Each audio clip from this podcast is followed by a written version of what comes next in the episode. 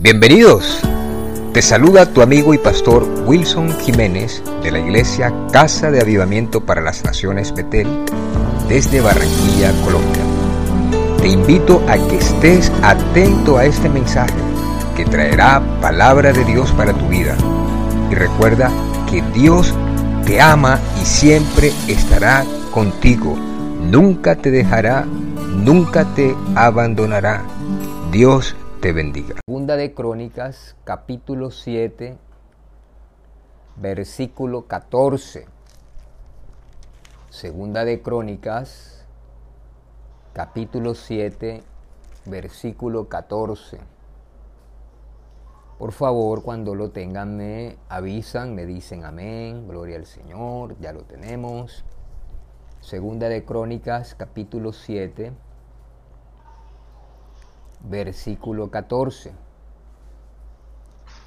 Vamos a leerlo en el nombre del Padre, del Hijo y del Espíritu Santo.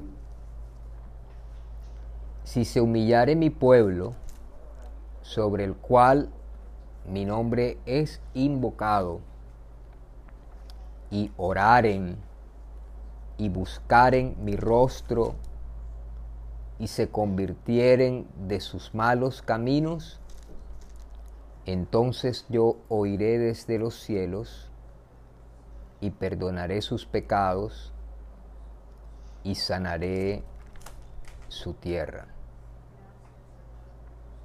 Ahora estarán abiertos mis ojos y atentos mis oídos a la oración en este lugar.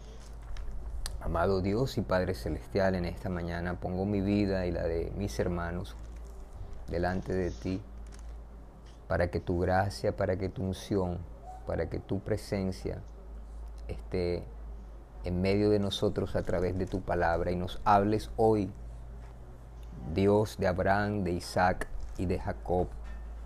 Habla a la necesidad, al corazón de cada uno de tus hijos, de cada uno de nosotros los que están conectados y los que van a estar escuchando este mensaje, Señor. En el nombre del Padre, del Hijo y del Espíritu Santo. Amén. Gloria al Señor. Es una respuesta. Este versículo 14 a una oración que hace Salomón rey, hijo del rey David, que estaba cumpliendo lo que Dios le había dicho a David su padre. David tuvo en su corazón construirle un templo, un lugar donde Dios estuviera con él y con su pueblo y Dios le dijo que no iba David a construirle ese templo porque él había derramado mucha sangre y que su hijo Salomón era quien iba a cumplir con este proyecto divino. Entonces empieza Salomón a hacer la casa de Dios, la hace dirigido por Dios, por el Espíritu Santo, un templo maravilloso que hoy queda de ese templo el, el muro de los lamentos, que hoy lo vemos allá en Israel porque fue destruido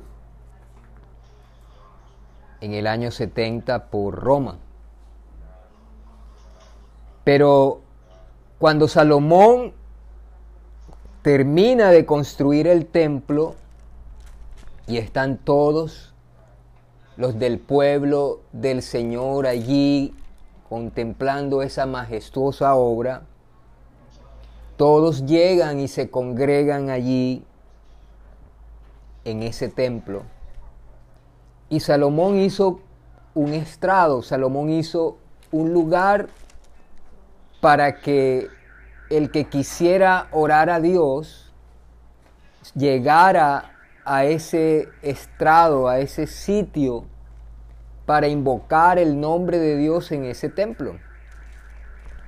Y dice que él se arrodilló y extendió sus manos al cielo y oró al Señor. Y entonces él empieza a declarar allí postrado delante del Señor una oración de todo su corazón. Y dice en el capítulo 6, en el versículo 12, se puso luego Salomón delante del altar de Jehová en presencia de toda la congregación de Israel y extendió sus manos. Porque Salomón había hecho un estrado de bronce de cinco codos de largo, de cinco codos de ancho y de altura de tres codos, y lo había puesto en medio del atrio y se puso sobre él, se arrodilló delante de toda la congregación de Israel, extendiendo las manos al cielo, y dijo, Jehová Dios de Israel, no hay Dios semejante a ti en el cielo ni en la tierra, que guardas el pacto y la misericordia con tus siervos, que caminan delante de ti de todo su corazón y empieza Salomón en esos versículos siguientes a hablarle a Dios con todo su corazón, con toda su alma, porque primero para él no fue fácil asumir el reinado. Entonces Salomón estaba allí postrado delante de Dios viendo esa magnificente obra había oro, que fue construida con tal detalle y él se confronta ante una realidad de ser rey, de levantarle un templo al Dios Todopoderoso. Primer templo que Dios permitía que el hombre le construyera en la tierra. Que Dios se impresionó que esto estuviera en el corazón de un hombre como David. Pero ahora está Salomón como rey, como Dios le había dicho, y como responsable de haber acabado la obra de Dios. Y él no tiene otra sino postrarse delante de Dios y extender sus manos y clamar a Dios con toda su corazón, con toda sinceridad.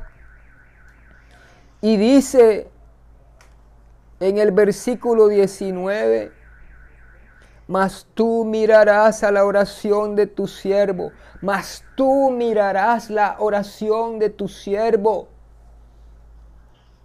y a su ruego, oh Jehová Dios mío, para oír el clamor y la oración, para oír el clamor y la oración con que tu siervo ora delante de ti.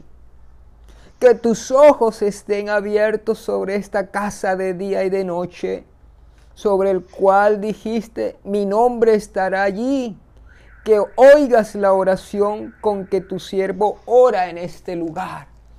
Esta una oración con sinceridad, esta una oración con toda entrega, con toda libertad sin palabras repetidas, no allí postrado delante de Dios y clamando por la ayuda y clamando por la intervención de Dios.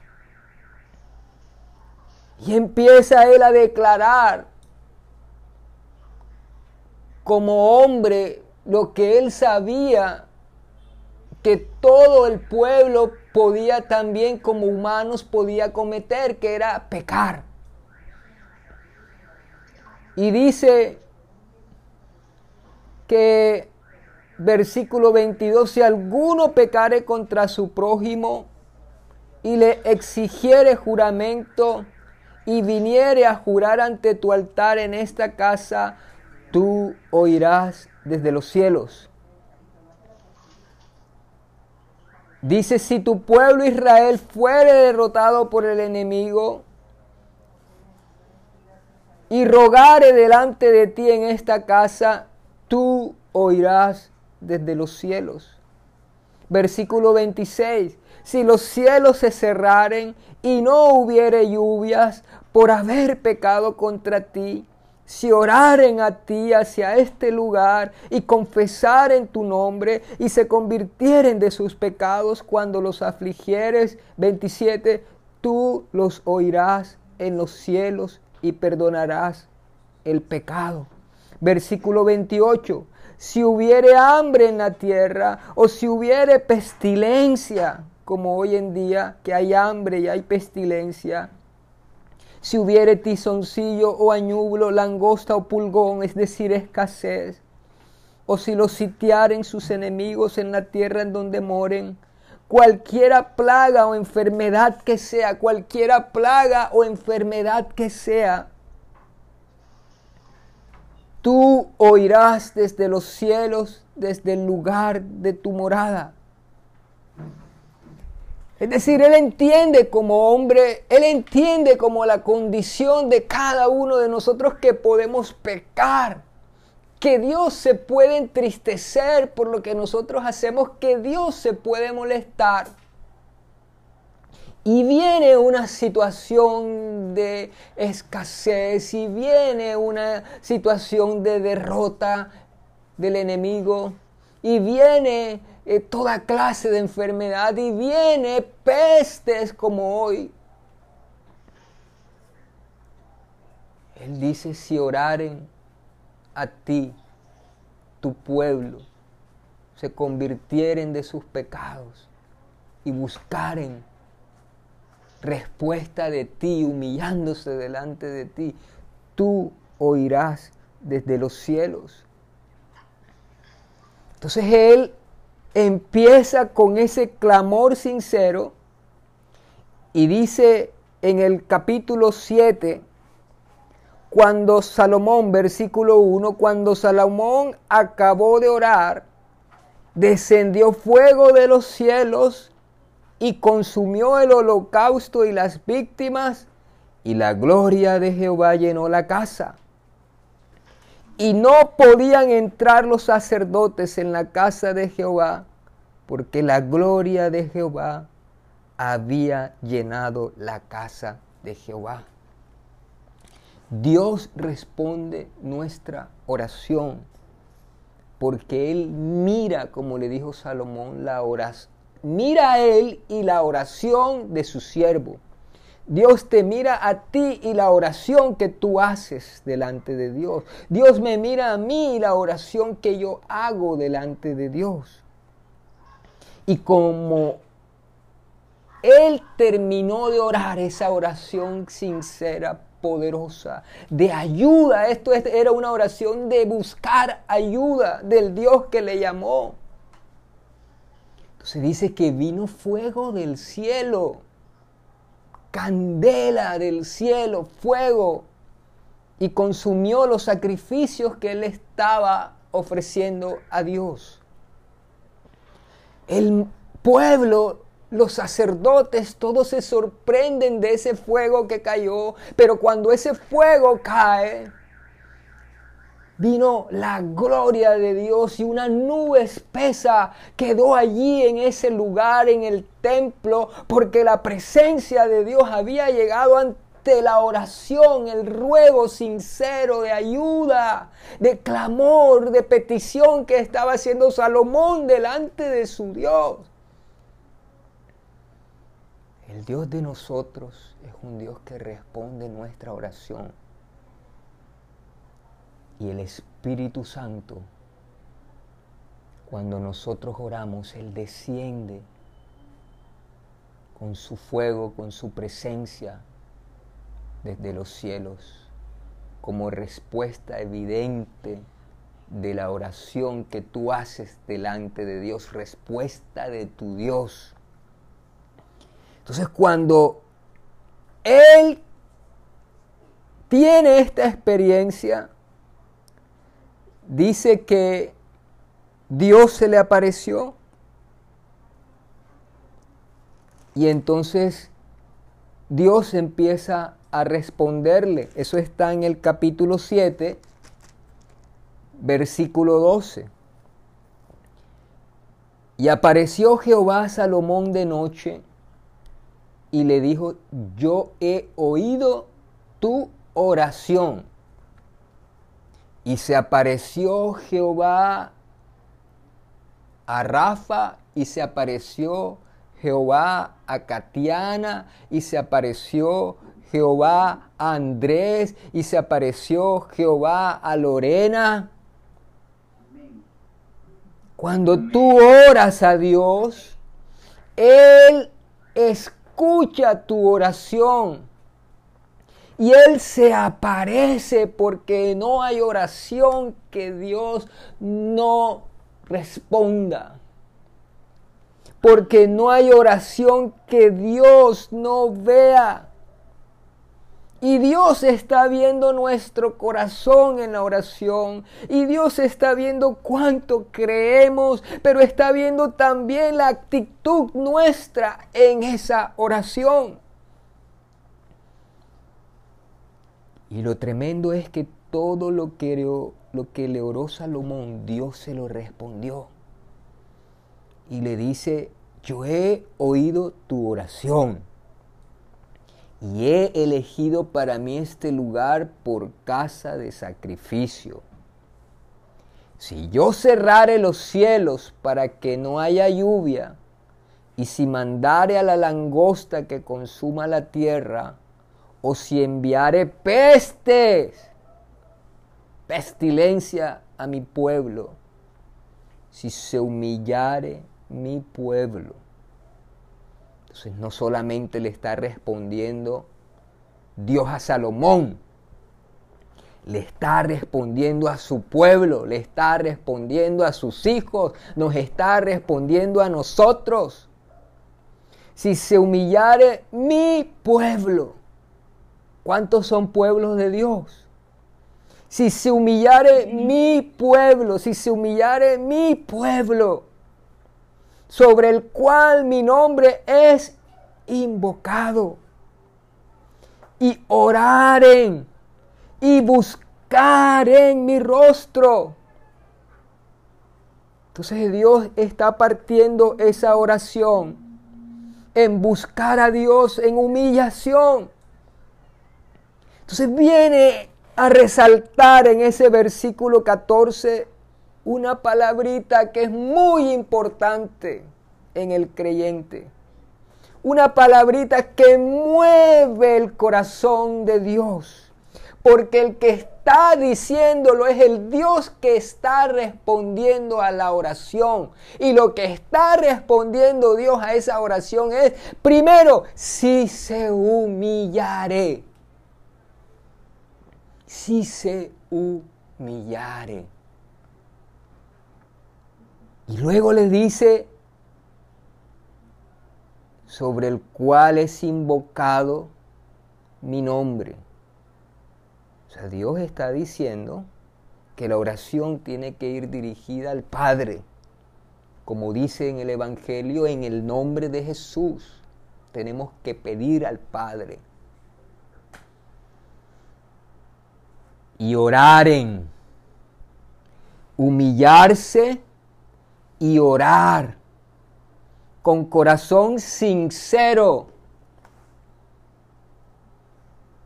con sinceridad, pero humillarnos.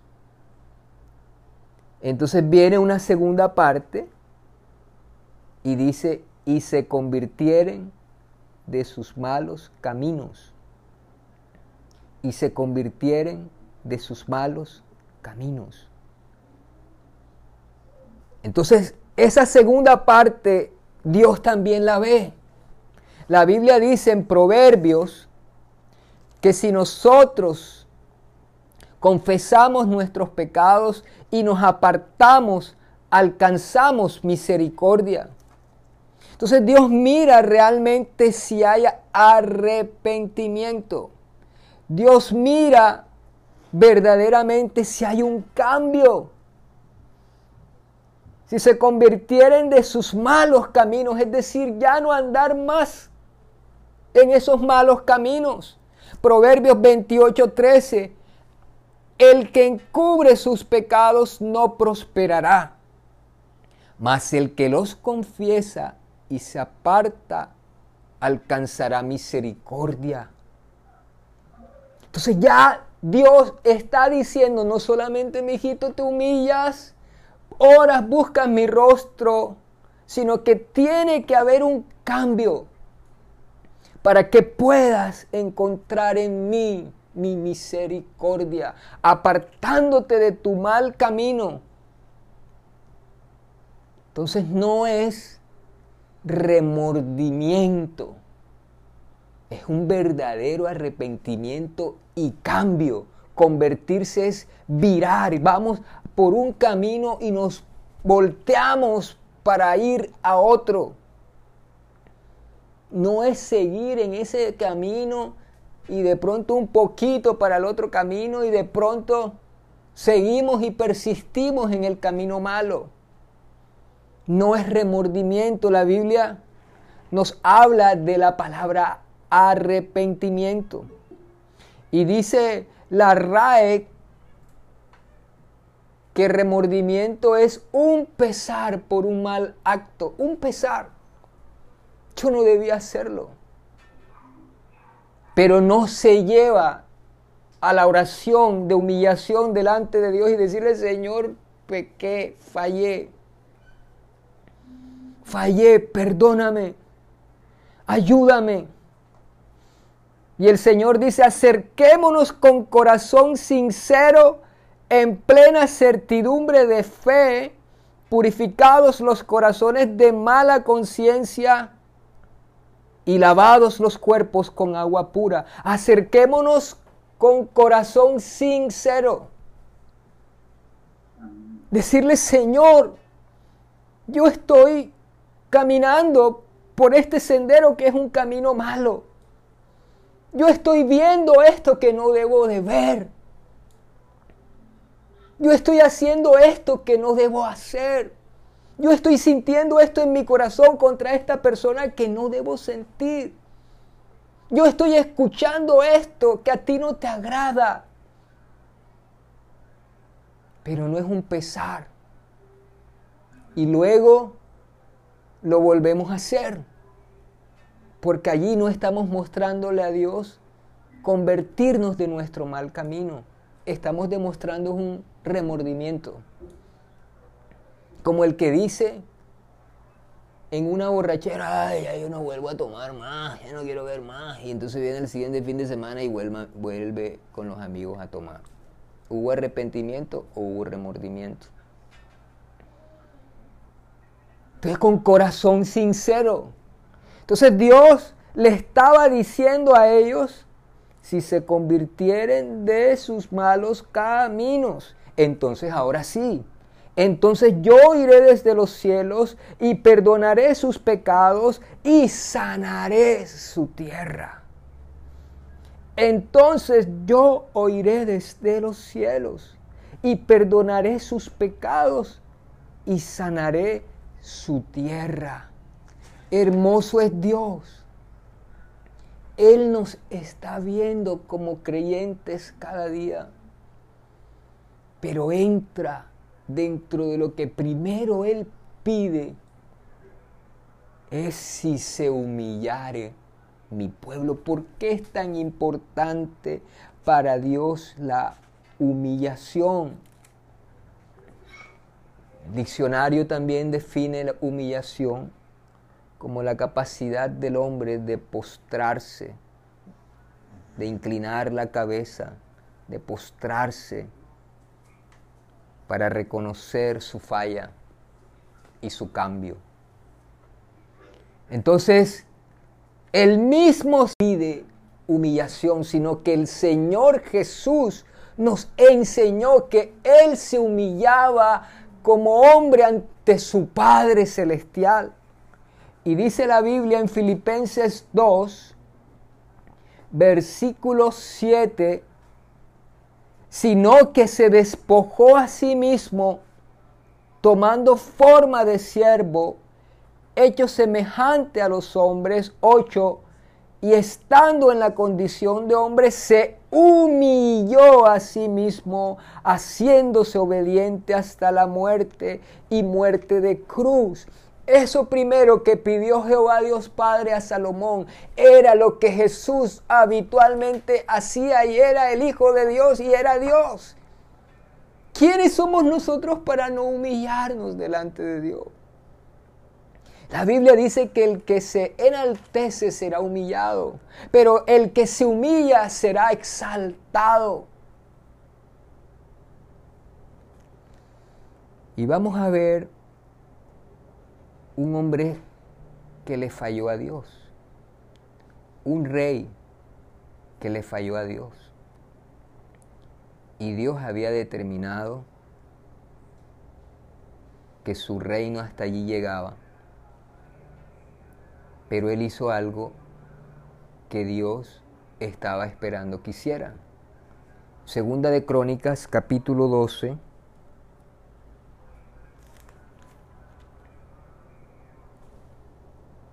Versículo 12. Segunda de Crónicas, capítulo 12, versículo 12. Y cuando él se humilló, la ira de Jehová se apartó de él para no destruirlo del todo.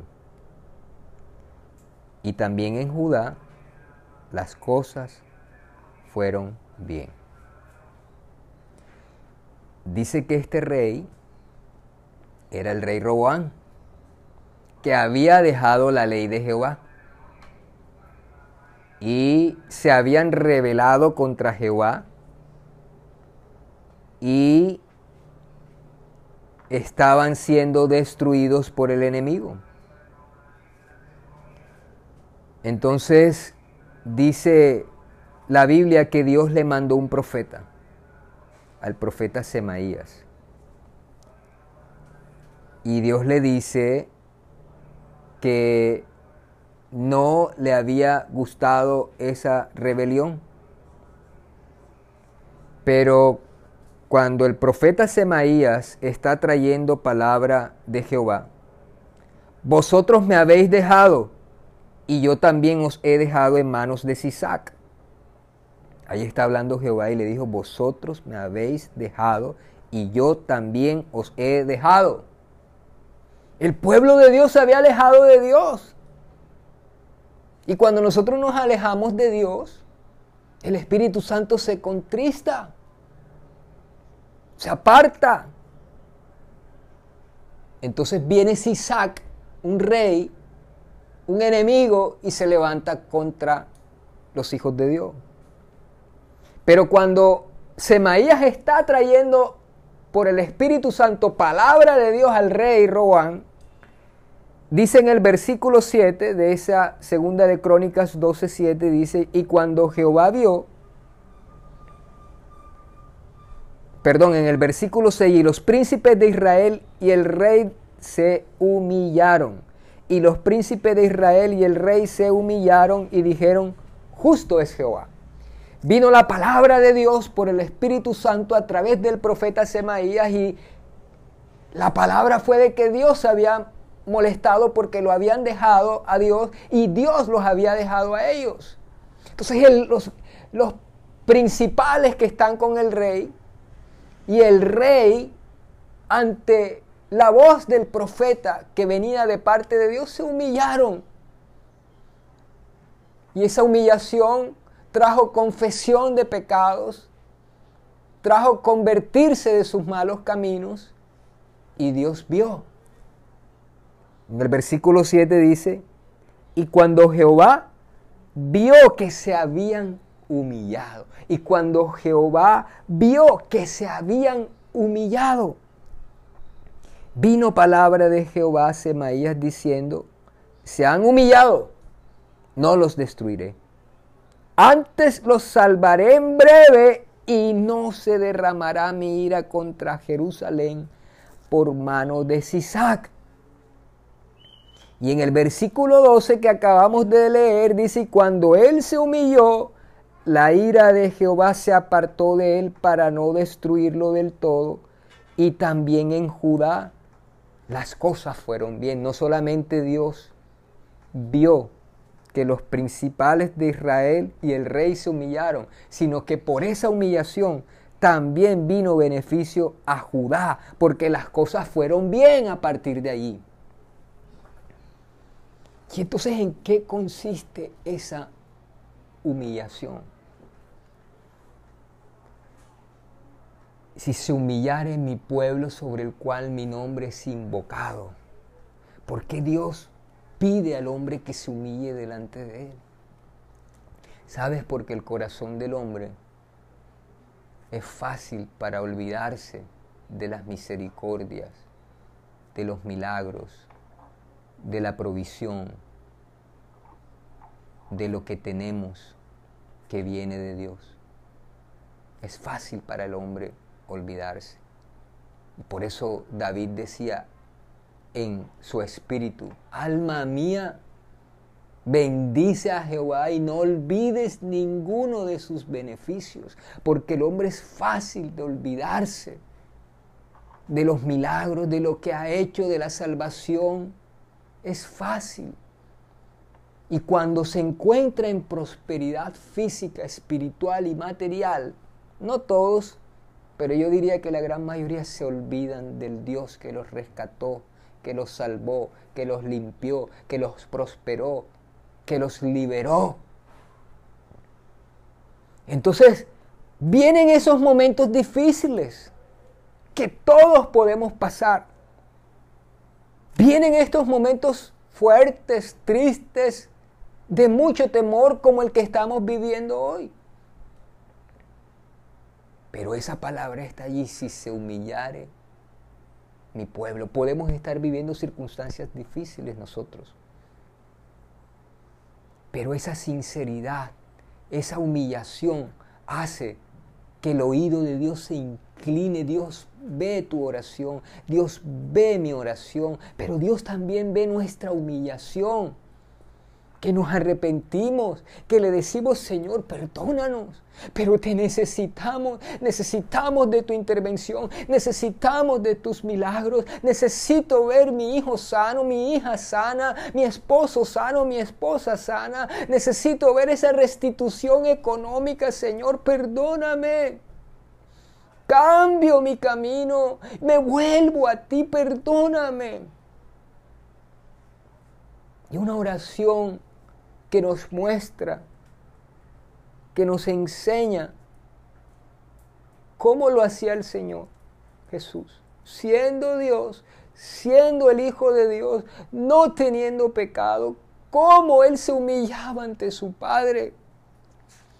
Dice la Biblia en Hebreos 5.7. Hebreos 5.7. Y Cristo en los días de su carne, ofreciendo ruegos y súplicas, con gran clamor y lágrimas, al que le podía librar de la muerte. Fue oído por causa de su temor reverente. Era el Hijo de Dios, sabía que iba a enfrentar el momento más difícil de ser crucificado, de cargar con el pecado del mundo, de ser rechazado, de ser escupido de ser golpeado, de ser castigado con látigo fuerte en su espalda, de llevar una cruz, él lo sabía. Y él ha podido desistir de ese plan hermoso de salvación de Dios para con nosotros. Pero él a pesar que sabía que lo iba a pasar, porque él estaba dispuesto a obedecer. Ahorita leímos que él se humilló a sí mismo haciéndose obediente hasta la muerte y muerte de cruz, se despojó de sus atributos como Dios. Pero él estaba allí postrado delante de su Padre. Él estaba diciéndole, Señor Dios poderoso, papá, te necesito. Si puedes pasar de mí esta copa, oh Dios, pero no se haga mi voluntad, se haga tu voluntad. Y este clamor y esta humillación fue tan grande que el Espíritu de Dios lo deja registrado para nuestra enseñanza en Hebreos 5.7. Y dice Cristo en los días de su carne, ofreciendo ruegos y súplicas con gran clamor y lágrimas. Dios mira las lágrimas. Dios mira la humillación, Dios mira los ruegos, Dios mira la súplica, Dios mira el clamor. Y dice, fue oído por causa de su temor reverente. Dios escucha la oración tuya. Dios escucha la oración mía y Él ve la condición nuestra cuando estamos orando. Si estamos orando con autosuficiencia, porque allí Dios muestra en su palabra que habían dos hombres que estaban delante de Dios. Y el uno dijo, Señor, estoy delante de ti. Yo ayuno, yo doy ofrendas, yo hago esto, yo hago milagros, yo hago lo otro. No soy como estos pecadores. Y resulta que el otro, lo primero que dijo, Señor, soy pecador, perdóname. Y el Señor dijo que había alcanzado salvación, gracia, misericordia, el que se había humillado. Y es un momento de humillarnos delante de Dios. La tierra está gimiendo por una intervención de Dios. Así como Jesucristo fue oído por su Padre, y así como Salomón fue oído por Dios Todopoderoso, y vino fuego del cielo, yo estoy creyendo que Dios va a escuchar tu oración y mi oración, y ha escuchado lo que tú has puesto en el altar delante de Dios, pero también creo que como resultado va a venir un mover poderoso del Espíritu Santo para levantar a los que están caídos, para levantar al que está enfermo, para levantar al que está necesitado, para levantar a aquel que se encuentra en una UCI allí perdiendo su vida, el último hálito de vida, porque el Espíritu de Dios está con nosotros. Amén. Pero necesita Dios escuchar la voz de sus hijitos que claman. David era un ejemplo. David cuando había pecado con Bexabé, que mató a Urias su esposo para tenerla para adulterar. Y vino el profeta Natán y le reprendió de parte de Dios lo que hizo David fue humillarse delante de Dios y Dios vio esa humillación. Y David le dijo, perdóname Señor, crea un corazón recto delante de ti. Pero lo más importante que el rey David dijo en esa oración, le dijo, pero no quites de mí tu Santo Espíritu.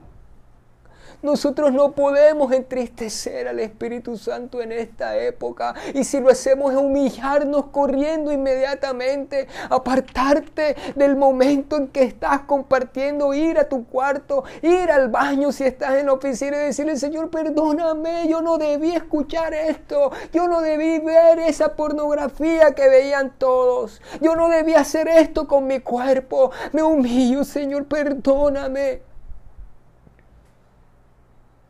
que yo creo que ni es necesario decirme humillo, sino sencillamente arrodillarse.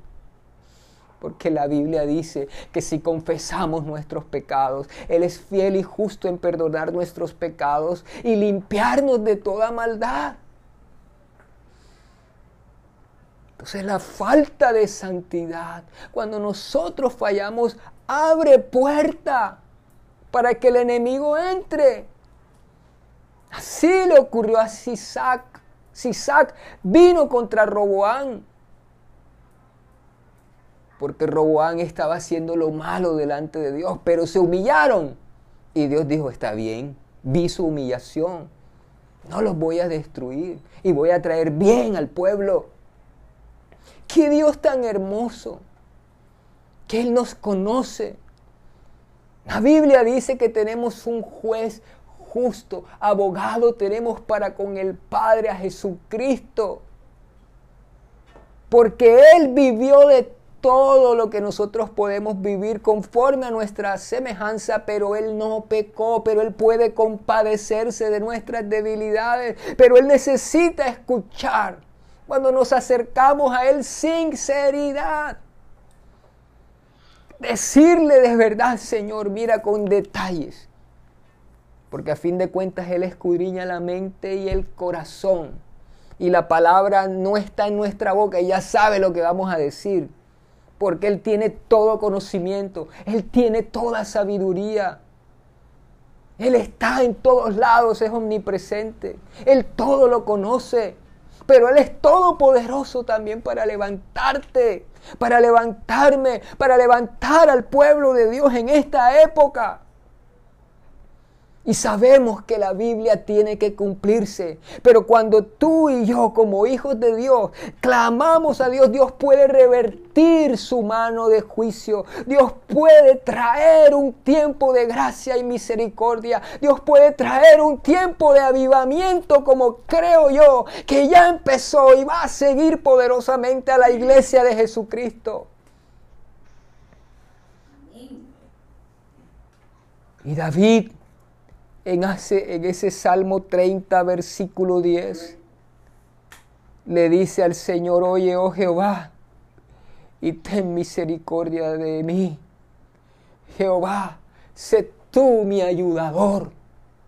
Cuando ya no tenemos formas de cómo salvarnos.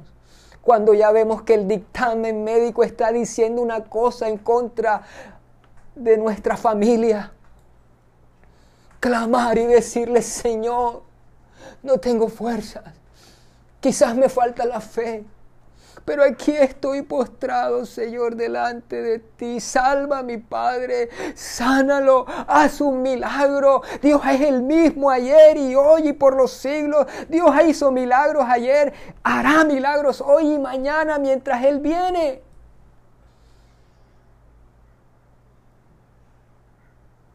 Yo vuelvo y comparto este testimonio para los que no lo han escuchado. Cuando el médico nos dijo a mi esposa y a mí que ya nuestro hijo científicamente no tenía, la ciencia médica no tenía ya oportunidad. Yo vine y me postré en, en uno de los cuartos de mi casa. Estaban las ventanas cerradas y yo me postré delante de Dios. Le soy sincero, yo no sé si tenía fe.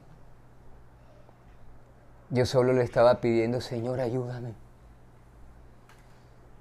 Él me había dado el nombre de mi hijo en un sueño me dijo, tendrás un hijo varón y llamarás su nombre Samuel. El David se lo puse yo. Pero allí de rodillas yo le decía a Dios, Señor, ni con exigencias, ni con nada. ya no había forma humana para traer respuestas a nuestro favor. Yo recuerdo que ahí yo postrado, llorando, llorando.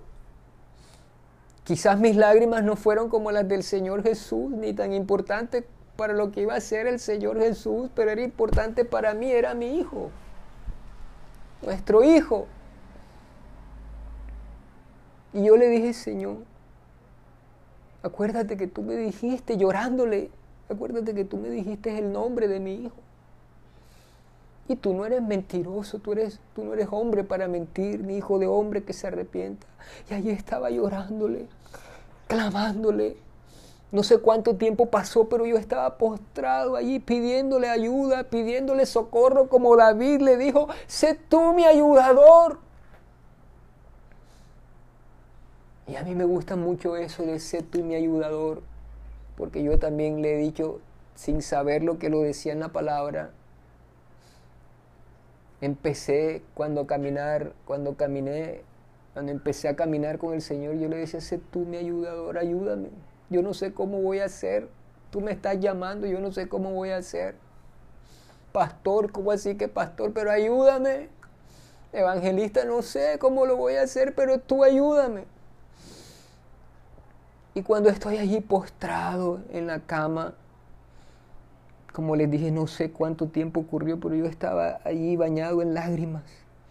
No me preocupé si había abanico, no me preocupé de, nada, sino de, de, sentir esa necesidad de que tengo que ir al cuarto y tengo que orarle a mi padre. Y de pronto yo estoy ahí llorando y empezó una brisa hermosa, sobrenatural como un viento allí que soplaba dentro de la habitación. Tenía las ventanas cerradas, la puerta cerrada, era imposible que entrara ese viento maravilloso. Empecé a sentir la presencia de Dios, no estaba consciente de lo que estaba ocurriendo, pero esa nube de Dios, ese fuego de Dios había llegado a esa habitación como cuando Salomón oró y vino el fuego del cielo literal que Dios responde la oración de sus hijos. Dios mira la humillación. Dios mira la necesidad. Dios te mira a ti. Claro que te escucha. Claro que te responde. Clama a mí y yo te responderé. Clama a mí, yo te responderé y te enseñaré, te mostraré cosas grandes y ocultas que tú no conoces. Yo no estaba siendo consciente, pero ahí estaba esa brisa maravillosa presencia de Dios. Y al cabo de unos segundos, una mano tangible, fuerte, se puso aquí en mi cabeza y empecé a experimentar fuego que corría, presencia de Dios. Y cuando esa mano fue quitada, yo estaba electrizado, yo estaba cargado de la presencia de Dios y empecé a saltar y a decirle gracias Señor porque sanaste a mi hijo, gracias Señor porque hiciste ese milagro. Los médicos al siguiente día empezaron a decir está reaccionando bien, está cambiando su situación. Y a los pocos días mi hijo estaba sano en casa yo no estoy hablando aquí de una religión, de una teoría, de una filosofía hueca, muerta por hombres. No estoy hablando de la realidad de ese Dios que creó los cielos y la tierra, que existe, que es poderoso para librarte, que es poderoso para contestarte, que es poderoso para sacarte de la tribulación, porque Él es tu ayudador. Dice la Biblia en Isaías 41:10, no temas, porque yo estoy contigo. No desmayes, porque yo soy Jehová tu Dios, que te esfuerzo. Siempre te ayudaré. Siempre te sustentaré con la diestra de mi justicia Claro que Dios responde. Dios está hablando a través del Espíritu Santo por el profeta Jeremías a ti y a mí, a su pueblo. Dios lo dejó escrito en su palabra para que tú entiendas, para que yo entienda que Dios nos dice no temas. Es más, en esta época Dios me dijo, no temas lo que el mundo teme. No temas. Y el temor viene porque somos humanos. Y el temor viene por las noticias. Y el temor viene por la cantidad de muertos. Y el temor viene porque podemos sentir síntomas y el temor viene porque la escasez toca la puerta y el temor viene porque la enfermedad toca la puerta. Pero ese Dios poderoso escucha la oración de sus hijos. Por ese Dios poderoso escucha la sinceridad de sus hijos. Por ese Dios poderoso ve la humillación de sus hijos. Y ese Dios poderoso responde la oración de sus hijos. Vamos a orar. Amén, gloria a Dios. Hay muchas peticiones de oración. Quiero hacer una oración primeramente Amén. por todo lo que tú creas y por todo lo que yo crea que hemos ofendido a Dios. Lejos. La humillación hace parte de la sinceridad. La humillación es reconocer con Dios y decirle con sinceridad, Señor, no puedo quitar esta amargura que siento al ver esta persona que me ofendió. Ayúdame a perdonarle. Señor, estoy haciendo esto con mi cuerpo que no debo de hacerlo, porque yo soy templo del Espíritu Santo y he abierto puertas para que el enemigo toque mi vida, toque mi salud, toque mi corazón. Con sinceridad, Señor, he mentido. Señor, he visto lo que no debo de ver. Señor, he escuchado lo que no debo escuchar. Señor, me ha faltado fe y sin fe no te puedo agradar. Señor, no he atendido tu llamado a lo que me has mandado hacer. Señor, perdóname. Perdóname por cualquier cosa que hayas cometido y que yo haya cometido. En este momento te pido que cierres allí tus ojitos, levantes tus manos y la Biblia dice si confesamos nuestros pecados. Y la Biblia dice si nos apartamos del mal camino, entonces alcanzaremos misericordia. Primeramente esta oración de arrepentimiento, primeramente esta oración de humillación a Dios. Decirle, Señor, perdóname. Me arrepiento de todo corazón, perdóname. Perdóname por esto que hice, Señor, en el pasado y que viene a mi mente y lo tengo como un dardo, ni aún mismo yo me perdono por lo que hice. Perdóname, perdóname porque hablé mal contra ti pensando que lo que me ocurrió fue porque tú lo hiciste. Perdóname. Perdóname, Señor, perdóname, perdóname, me humillo, me arrepiento. Te pido, Señor Jesús, que esa sangre que tú derramaste en la cruz del Calvario borre, limpie todo pecado mío.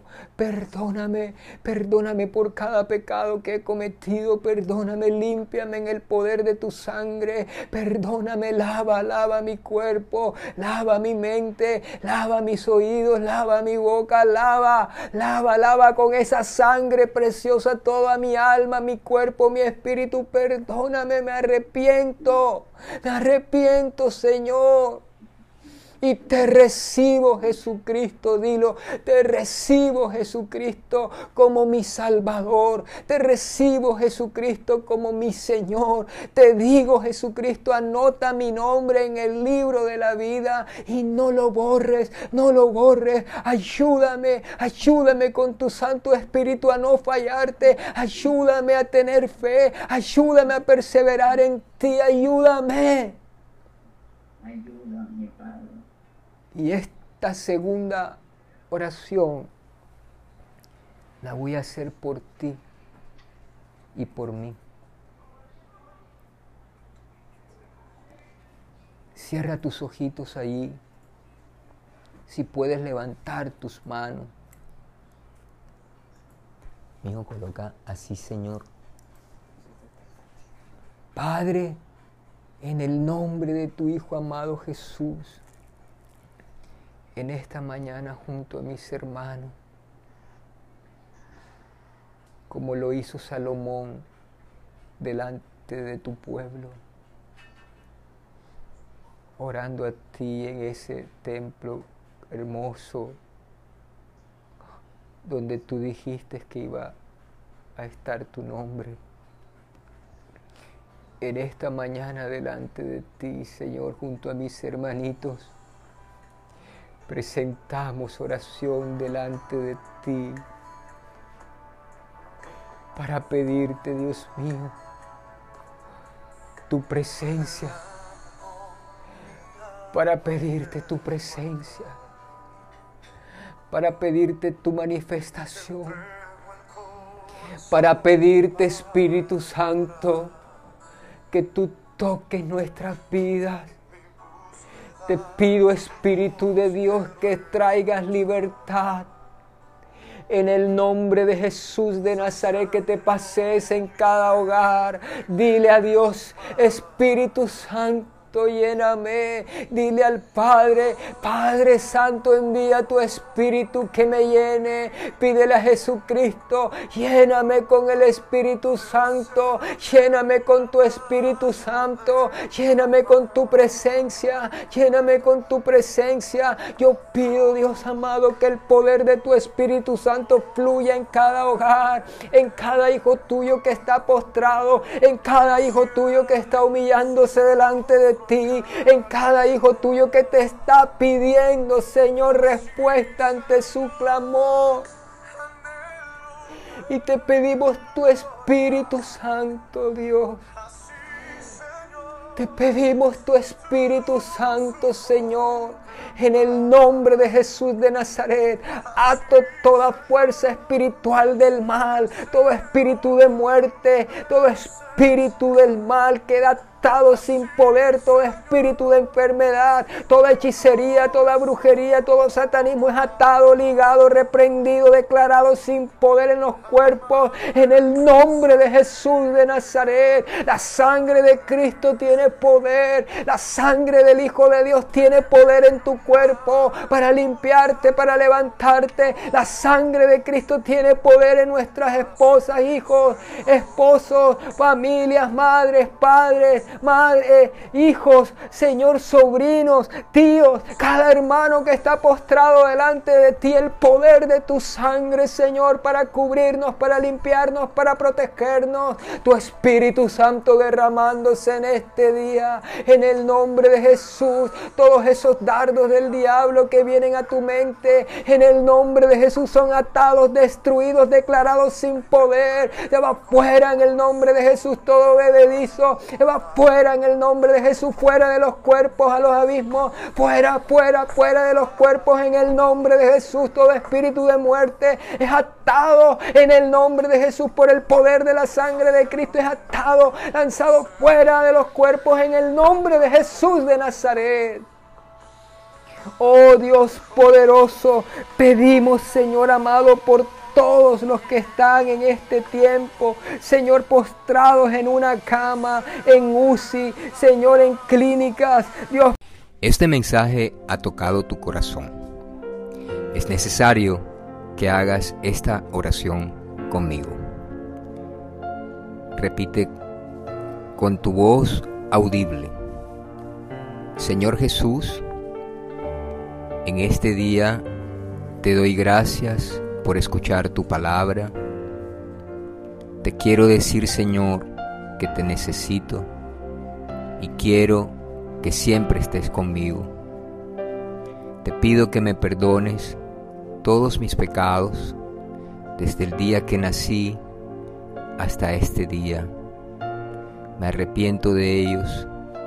Te pido por favor, me limpies con la sangre que derramaste en la cruz del Calvario de cada pecado, de cada ofensa, de cada desobediencia. Hoy Jesucristo te recibo como mi Señor y mi Salvador. Creo que tú viniste, moriste en una cruz, resucitaste, estás a la diestra de mi Padre, Dios, y hoy públicamente te recibo como mi Señor y mi Salvador. Te entrego mi alma, mi cuerpo, mi espíritu. Anota mi nombre en el libro de la vida y nunca lo borres. Cuando tú vengas, quiero irme contigo, o si parto de este mundo, quiero llegar a tu santa presencia. Gracias Dios, en el nombre de Jesús. Amén y amén.